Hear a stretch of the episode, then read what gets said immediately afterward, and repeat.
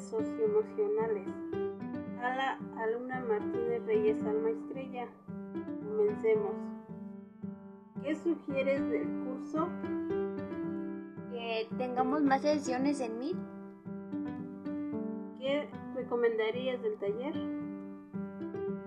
Que es un taller muy interesante. ¿Qué estrategias te ayudaron más? El esquema de metas y manejo de emociones. ¿Qué puedes decir de la atención? Pues es cuando centras tu mente en algún objeto, animal, persona, eh, entre otras cosas, y ignoras el entorno que lo rodea. Gracias.